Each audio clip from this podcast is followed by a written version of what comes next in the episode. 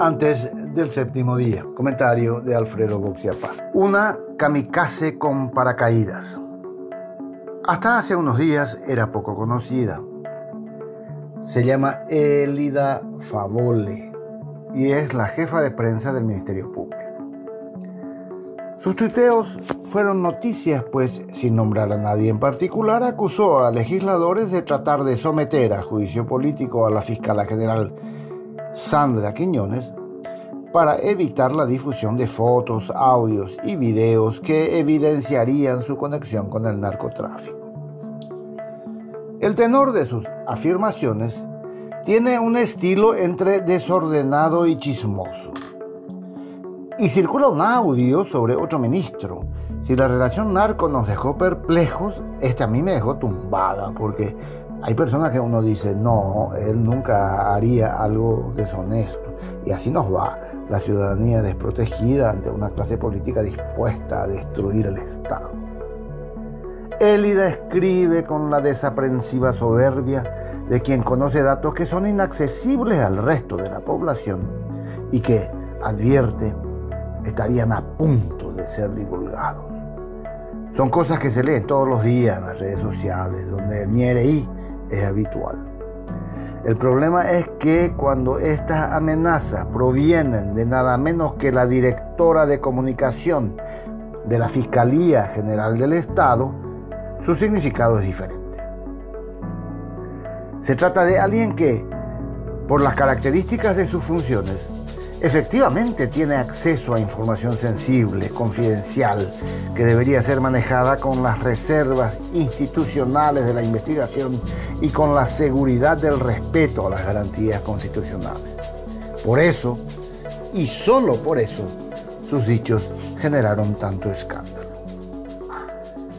Cuando la reacción estalló, Elida intentó justificarse de un modo infantil Sostuvo que sus publicaciones son independientes de la institución y fueron hechas a título personal en su rol de periodista. ¿Por qué? Pequeño detalle. Elida también trabaja en uno de los medios de prensa del cartismo. Aquí surgen algunos problemas.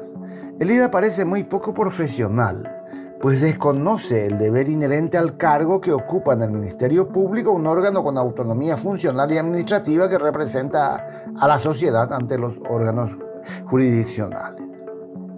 Si ella posee audios que involucran a parlamentarios y ministros, tienen la obligación de hacer una denuncia formal. Un chisme amenazante en redes sociales demuestra un alto nivel de irresponsabilidad. Peor aún, ella no debería ocupar ese cargo por incompatibilidades éticas y jurídicas. El Código de Ética del Sindicato de Periodistas del Paraguay señala expresamente que es incompatible el ejercicio simultáneo de la labor de periodista con relaciones públicas, portavoces o asesoría de prensa en el mismo sector donde se realiza la cobertura. Puede que la ética le importe poco a Élida, pero también la ley de la función pública y la ley orgánica del Ministerio Público le prohíben realizar otro trabajo, a excepción de la docencia. Es ilógico pensar que Elida haya actuado con notable torpeza, desconociendo los límites propios del cargo que ostentaba. Hace demasiado tiempo que trabaja allí. Tiene experiencia y conocimiento. No, Elida sabía lo que hacía si decidió atropellar de modo tan temerario, si se jugó a fondo arriesgando consecuencias pesadas para defender a su jefa, fue porque le habían encomendado una misión aparentemente suicida. Estaba cumpliendo órdenes. Fue leal a su amiga, a la correligionaria que pasaba por momentos difíciles acechada por un juicio político en ciernes. Sabría lo que vendría una desautorización de la fiscala general y un sumario administrativo que terminará en el OPAREI. Elida no será castigada, será recompensada por su audacia, pero lo que a ella le suceda es poco relevante. Es un personaje menor en esta historia. La cuestión de fondo es que queda la sensación de que en una acción desesperada ella fue utilizada para coaccionar un poder del Estado.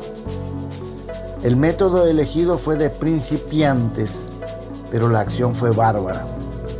Es de Sandra Quiñones de quien hay que hablar, no de la irrelevante Élida. Ella parece muy valiente, casi un kamikaze, pero con la seguridad de que el sumario no le hará daño. Un kamikaze con paracaídas, así cualquiera.